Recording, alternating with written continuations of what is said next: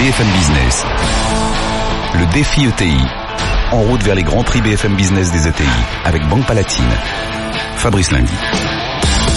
Bonjour à tous, cinquième émission spéciale du défi ETI en route vers les grands prix ETI de, BFM Business et de Banque Palatine. Oui, les ETI qui ont 10 ans. Et vous le savez, depuis le printemps, eh bien, une fois par mois, nous sélectionnons, c'est un jury qui sélectionne une fois par mois, deux entreprises qui s'affrontent sur un thème spécial à chaque fois, un thème différent. La cinquième et dernière étape, c'est donc tout de suite. Le défi ETI en route vers les grands prix BFM Business des ETI avec Banque Palatine. Fabrice Lundi.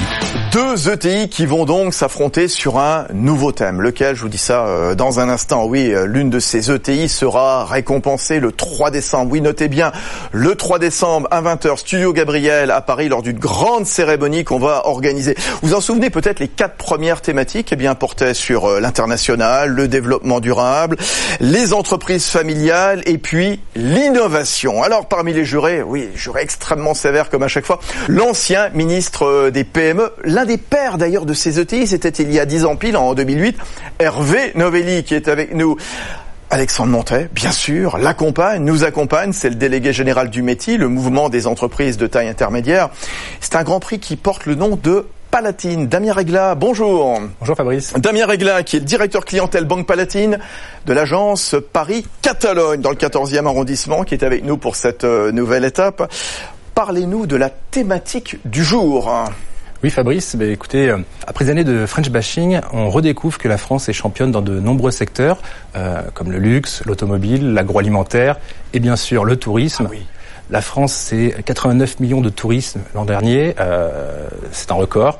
On est leader mondial, euh, première destination euh, au monde, grâce à de nombreux atouts, une géographie exceptionnelle, la mer, la montagne, un patrimoine immense et des structures d'accueil et de loisirs formidables. Donc l'excellence made in France, voilà, le loisir, le tourisme, hein, bref, tout ce qui fait l'un des fleurons de notre pays. C'est une thématique qu'on retrouve souvent quand on parle d'ETI, ici même dans ce défi ETI, ces ETI qui sont souvent eh bien, les porte-drapeaux, les porte-étendards de l'excellence française dans le monde, Damien. Assurément, euh, on compte en France 200 ETI euh, qui sont leaders mondiaux euh, dans leur secteur.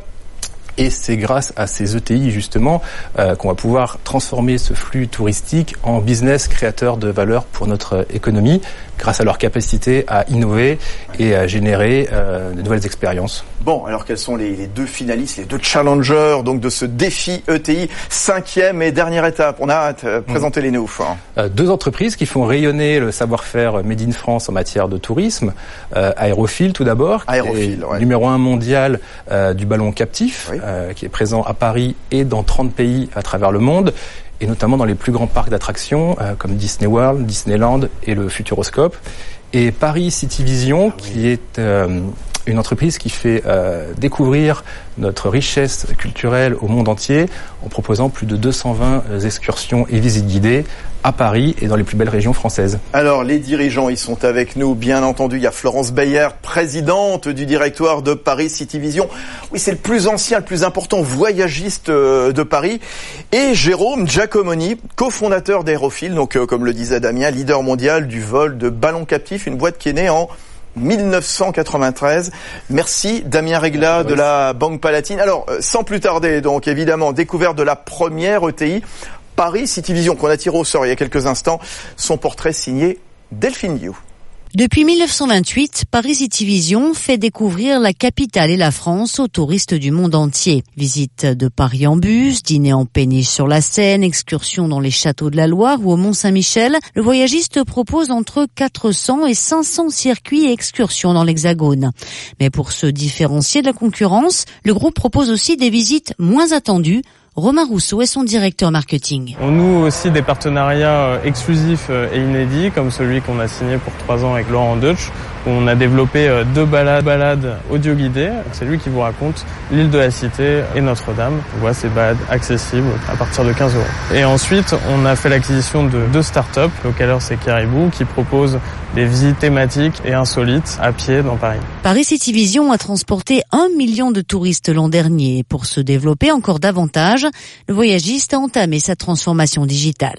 Donc par exemple, cette année, nous avons sorti un Instagram Tour qui vous emmène découvrir Paris à travers des lieux Instagrammables et on vous explique comment faire grossir votre communauté avec les photos à Paris. Le deuxième point, c'est au niveau de l'expérience client. Comment j'embarque dans le bus directement avec mon smartphone, comment j'ai accès à mes audio guides directement sur mon smartphone également. Objectif pour Paris City Vision, passer de 60 millions de chiffres d'affaires l'an dernier à 100 millions à l'horizon 2022. Voilà, on a découvert, redécouvert euh, Paris. Florence Bayard, euh, c'est intéressant ce qu'elle nous racontait euh, Delphine New il y a un instant. Ça veut dire quoi que le voyage, le tourisme de masse, voilà, c'est un peu moins tendance finalement? On aime bien se balader dans les villes avec des guides locaux, c'est ça? Oui, il y a une véritable évolution des attentes des clients. C'est important de, de l'entendre. En tout cas, on est vraiment à, son écoute. Et il y, a une, il y a une attente qui est de découvrir une ville de manière personnalisée, de manière unique, parce que vous avez jamais envie de la découvrir comme votre voisin peut le faire. Et pour nous, c'est un véritable enjeu, du coup, de proposer des expériences. Vous allez être, vous avez l'impression d'être tout seul.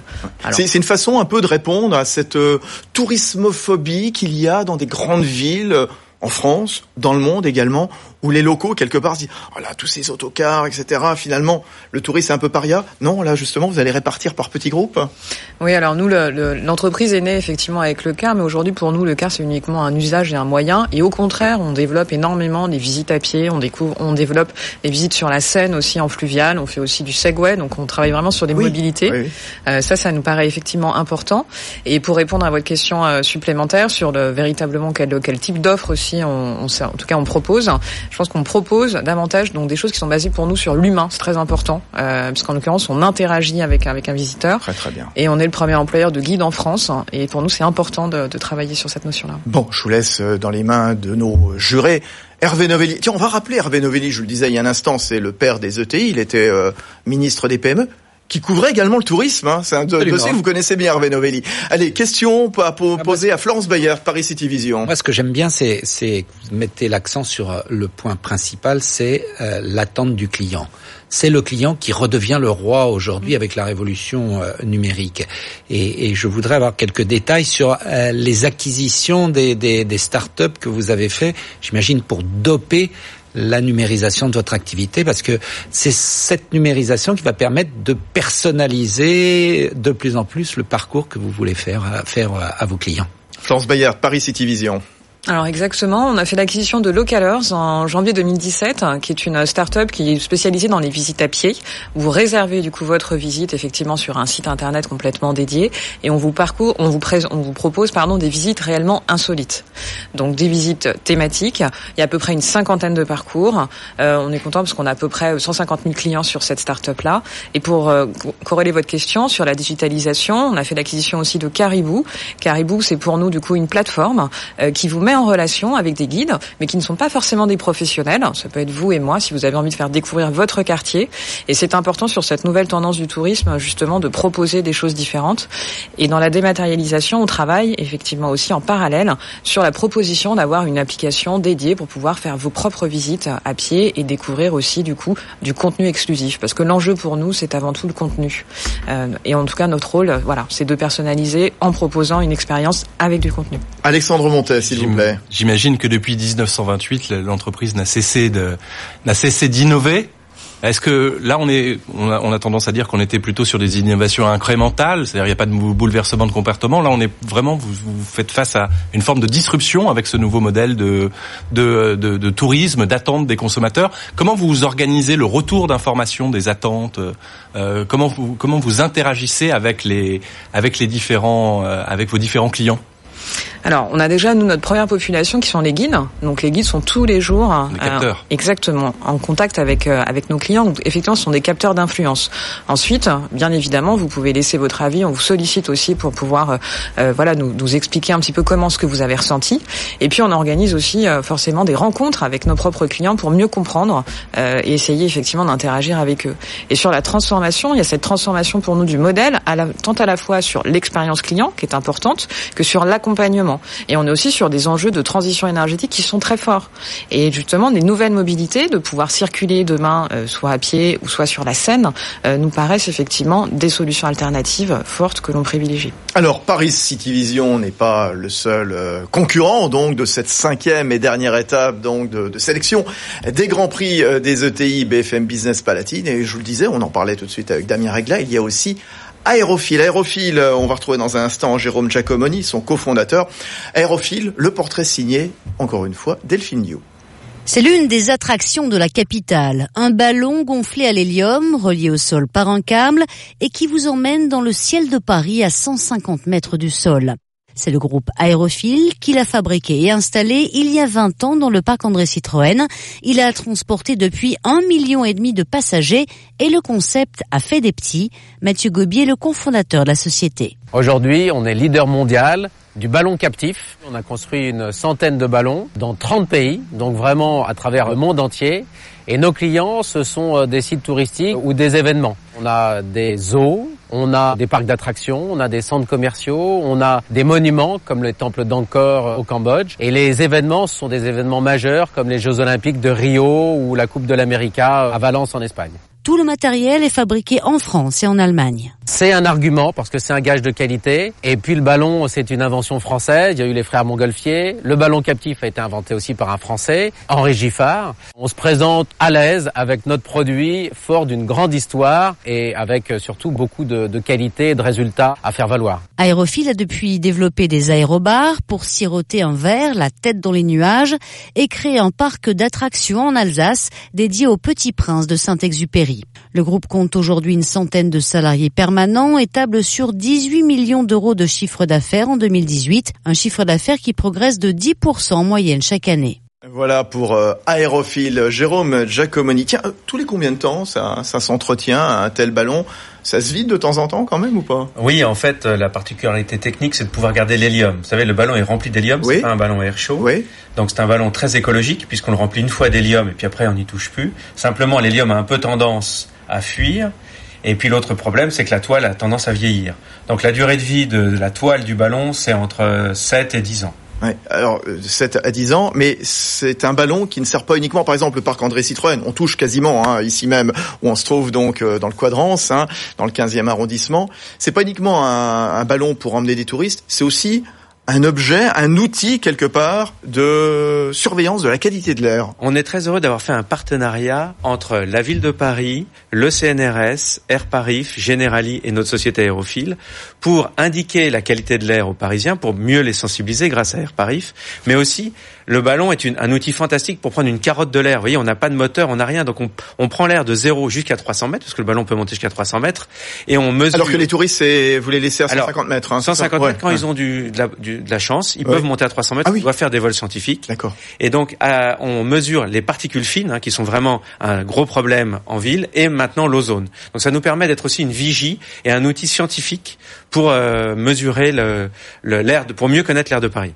Alexandre Montel, délégué général du métier. Question à Jérôme Giacomoni. Je m'interrogeais sur euh, comment vous êtes euh, arrivé à, à, fonder cette entreprise autour du ballon? Quelle expérience personnelle? Vous étiez un lecteur de Jules Verne. Vous euh, comment comment on devient comment on devient entrepreneur euh, autour de ces questions de, de, de, de ballon et comment euh, comment on ne se dégonfle pas dans l'aventure entrepreneuriale. Ah, jeu de mots. Alors ça s'est passé il y a 25 ans avec Mathieu, mon associé. On était de la même école, l'école polytechnique, et on a créé le club de montgolfière de, de l'X. On a fait beaucoup de vols. On a adoré ça, mais on s'est dit c'est génial, mais ça coûte très cher de faire un vol en montgolfière.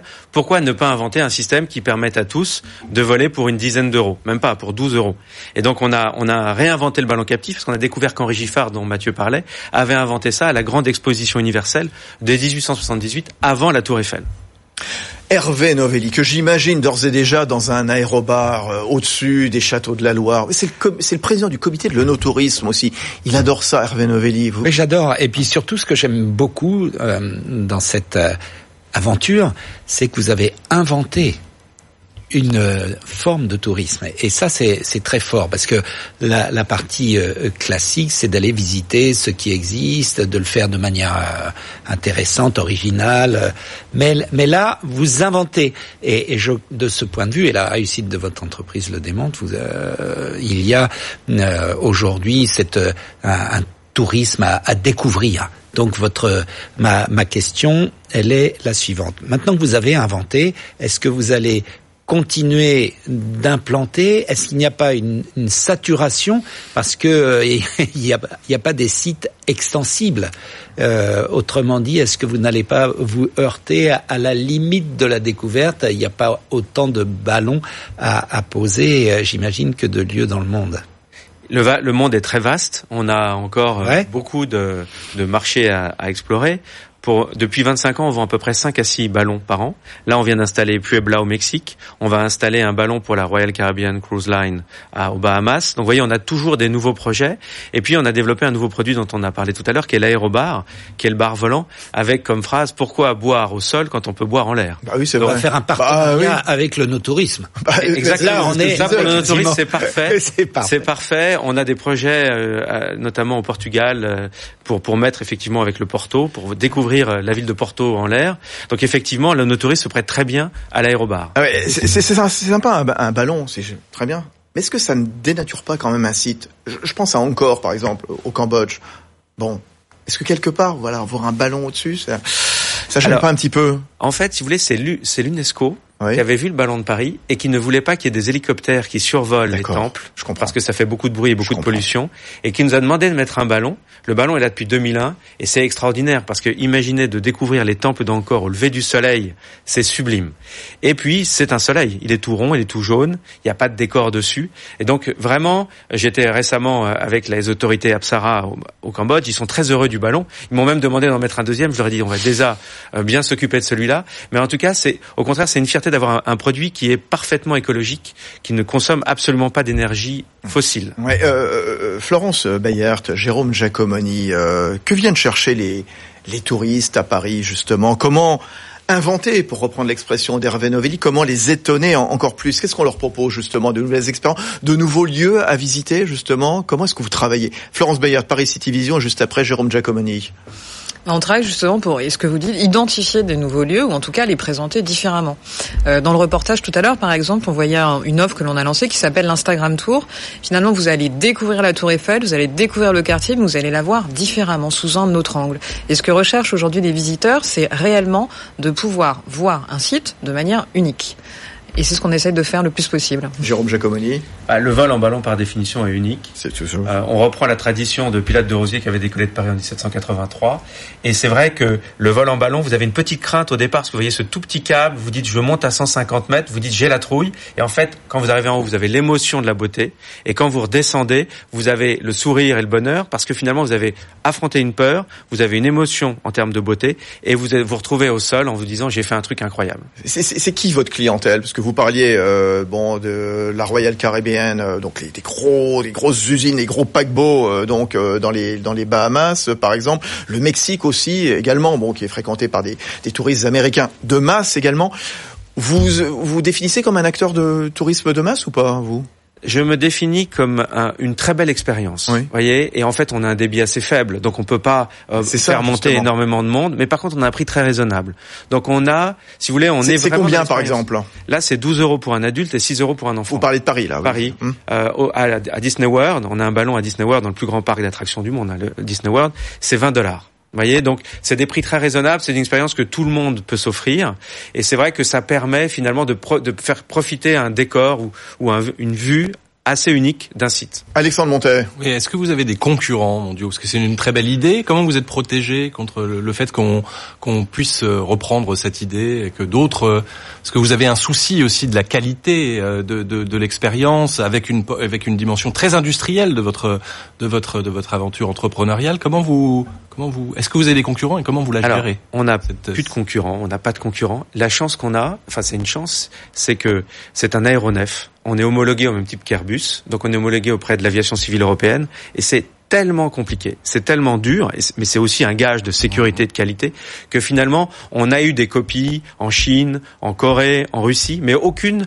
ne peuvent se permettre de, de pénétrer le marché européen et même le marché américain qui est très très important sur, le, sur la réglementation. Donc du coup, on a, si vous voulez, un, un, un, gap qui est très difficile pour la concurrence. Donc on est vraiment sur un marché de niche euh, avec effectivement, euh, on est un peu seul. Sur l'aérobar, par contre, qui est un produit tout récent, là on a les brevets, on a déposé beaucoup de brevets qui sont valables. Donc du coup, non, non plus, on n'a pas de concurrent. Hervé Novelli. moi j'ai une question. à Florence, Florence oui, Paris City Vision. Paris City Vision, parce que vous, vous affichez des, des, chiffres très ambitieux en termes de, de croissance de votre chiffre d'affaires, et euh, dans le même temps, vous euh, spécialisez l'expérience, c'est-à-dire que l'expérience est unique et chaque client est concerné. Mais en faisant ça, bien sûr, euh, ça nécessite euh, des coûts, j'imagine, supplémentaires, parce que plus vous personnalisez votre offre et l'adaptez au client, et plus les coûts, me semble-t-il, devraient augmenter. Donc,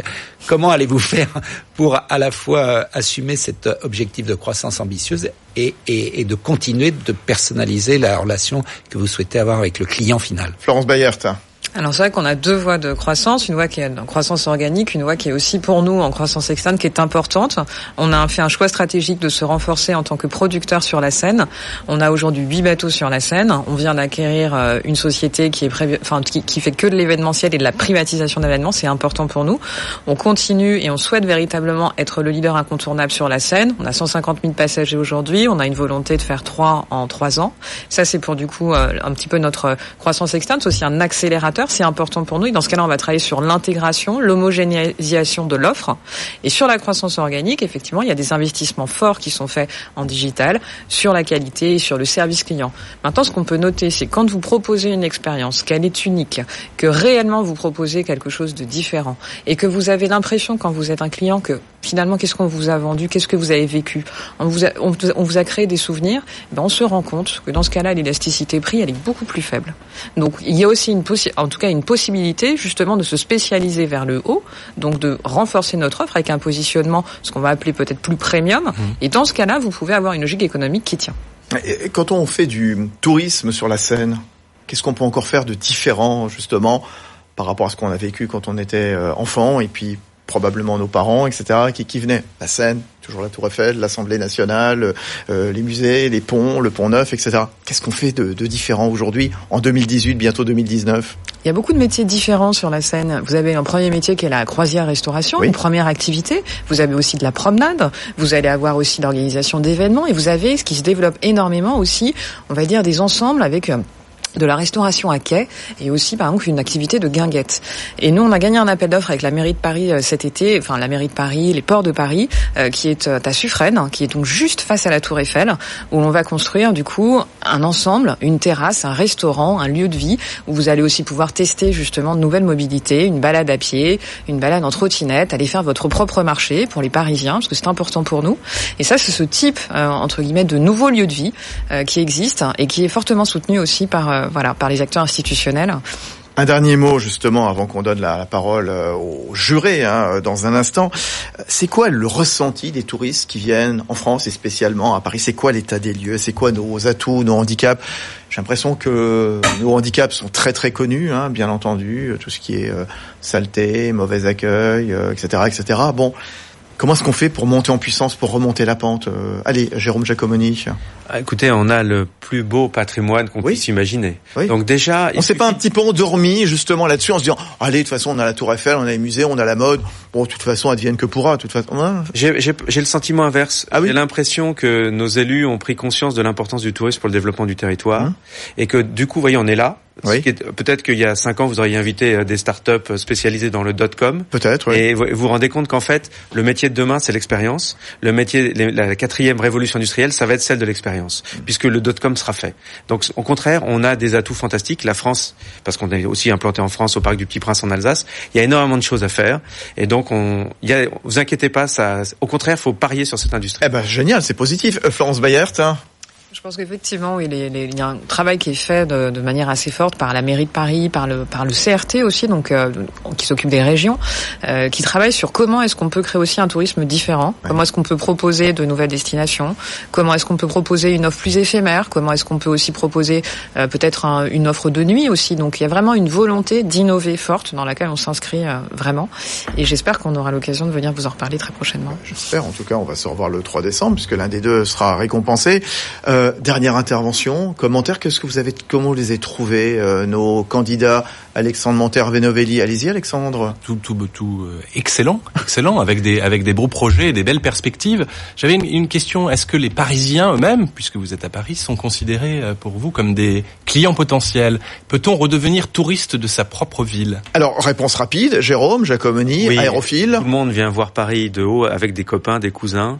Euh, un tiers de nos visiteurs sont très habitent juste à côté. Florence Bayert, Paris City Vision. Alors moi je suis parisienne et ce qu'on s'est rendu compte c'est qu'effectivement ce sont souvent les cordonniers les plus mal chaussés donc on ne connaît pas forcément aussi bien sa ville euh, que l'on aimerait d'où l'importance de la découvrir différemment donc oui. Hervé Novelli. Cher Fabrice, je voulais dire que nous aurons un travail très difficile. Oui. Parce que ces deux candidats sont de très bons candidats. J'ai l'impression. Euh, il y en a, euh, il y a une candidate qui nous parle de l'expérience client, de, de, de, du renouvellement, et, et, et on a une innovation qui était de rupture. Le sera-t-elle dans 20 ans C'est encore euh, autre chose. Mais en tout cas, la tâche s'annonce difficile, mais il faudra bien trancher. Eh ben oui, maintenant, place au jury, place euh, notamment à Alexandre Montet. Merci d'être venu encore une fois, le délégué général du METI, le mouvement des entreprises de taille intermédiaire, l'ancien ministre Hervé Novelli, ancien ministre du tourisme. Hein, voilà, donc il y a, 10 ans, c'était en 2008, l'un des pères des, des ETI, président du comité de l'ONO-tourisme également. Et puis bonne chance à l'un et l'autre. Alors Jérôme Giacomoni, cofondateur d'Aérophile, à très bientôt j'espère. Rendez-vous le 3 décembre de toute façon. Et puis Florence Bayard, présidente du directoire de Paris City Vision. À très bientôt. Bon, d'ici là, hein, évidemment, on va se retrouver dans le défi ETI sur euh, BFM Business. On va se retrouver dans un prochain euh, numéro. Gros plan sur le financement. Très bonne semaine sur BFM Business.